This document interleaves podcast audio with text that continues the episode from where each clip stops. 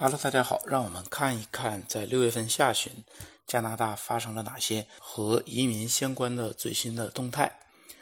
首先是在六月十五日，萨斯科彻温省进行了一次新的抽签，共发出了二百五十五份省提名的邀请函，其中一百零三人是快速通道，一百五十二人是紧缺职业。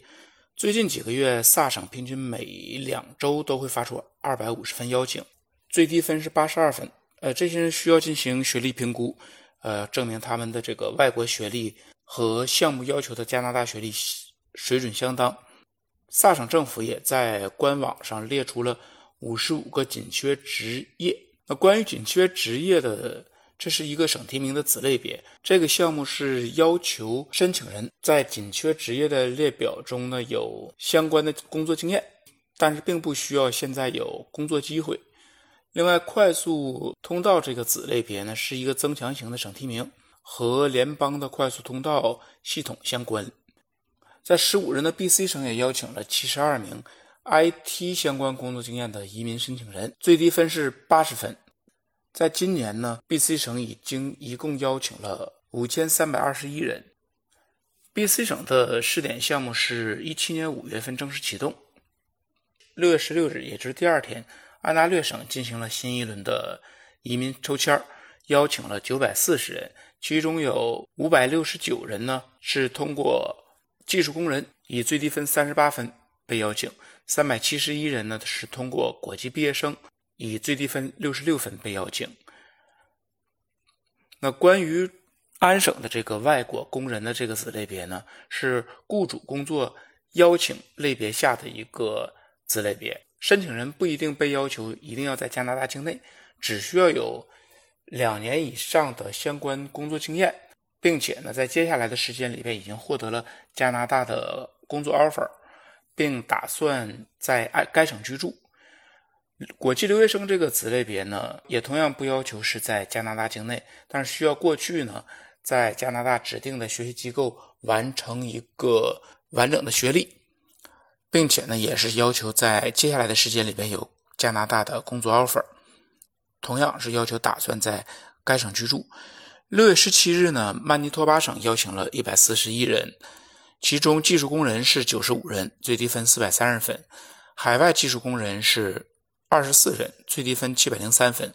国际教育类别最低分是国际教育类别一共邀请了二十二人，和上一次这次和上一次的人数接近。上一次是邀请了一百四十二人，这次是刚刚讲的一百四十一人。爱德华王子岛在六月十七日也邀请了一百一十三名申请人，呃，其中一百零一人是发给了技术工人，剩下的十二份邀请发给了企业家移民，最低分是六十分。这是 PEI 今年进行的第进行的第六次抽签总的邀请人数是九百零五人，其中有八百一十六人呢是通过技术移民，也就是。呃，劳动力影响和快速通道，八十九人是通过企业家项目。二十一日的上午呢，联邦政府宣布，在二零二零年三月十八日之前的移民签证的持有者可以登陆加拿大了。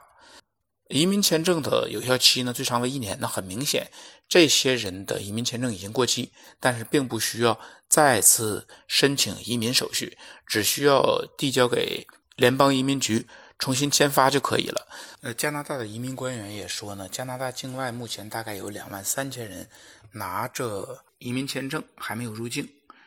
那如果说第一次入境呢，想要入境，其实还有一些其他的要求。首先是要求入境的人员呢，如果有新冠的症状，那是一定不可以入境的。另外，每个省也都有自己的卫生管理措施，都在自己的政府网站上有公示，大家有必要针对性的详细去。阅读一下，那入境的人呢，即使接种了完整的疫苗，也还要进行强制的呃核酸检测，应该要有一个十四天的这个独自隔离的一个方案，准备好必要的食物和其他的生活用品，并且呢，在这个隔离期间，你不能因为你的隔离，把一些老人或者孩子的弱势群体置于危险之中，置于无人看管的一个状态，都要安置妥当才可以。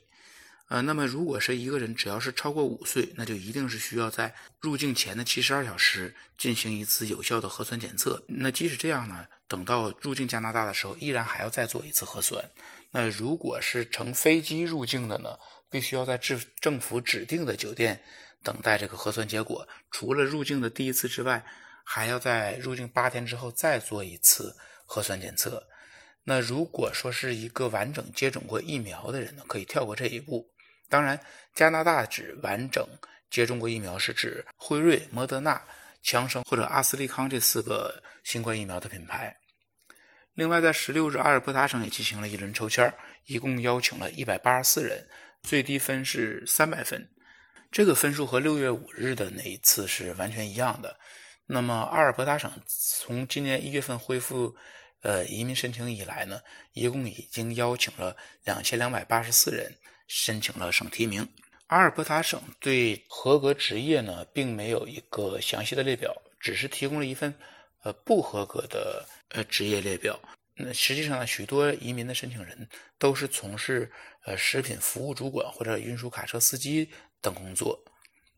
另外，如果说申请人在阿尔伯塔有工作经验，或者是在阿尔伯塔有呃工作 offer，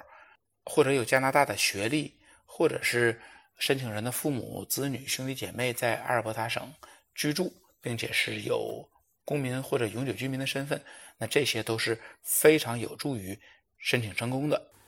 B.C 省在六月二十二日邀请了三百九十五名移民申请人，分别是来自技术移民和快速通道两个小分类。那最低分数是七十五分到九十三分之间，这个有三百四十一人。另外，针对 NOC 零六二幺和 NOC 零六三幺的两个具体的类别呢，发出了五十四份邀请。这五十四人最低是一百零九分。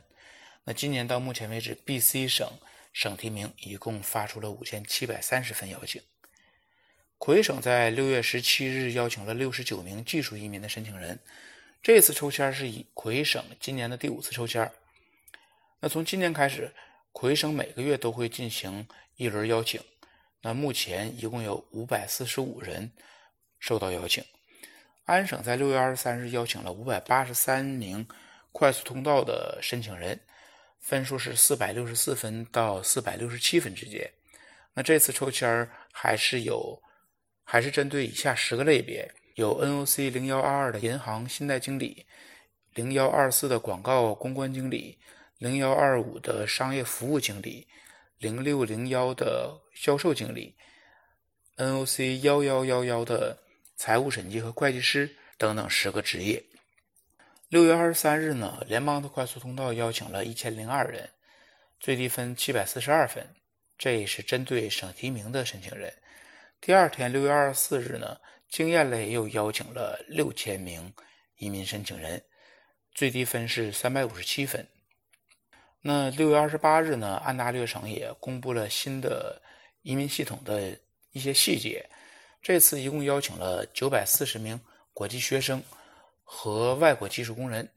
那关于技术工人呢，这项移民是要求更注重省级的需求，而不是高级技能还是低级技能。那许多移民计划的目标是要按照高技能的职业去邀请申请人。但是安省仍然是坚持认为，低技能的移民申请人才是该省的劳动力紧缺类别。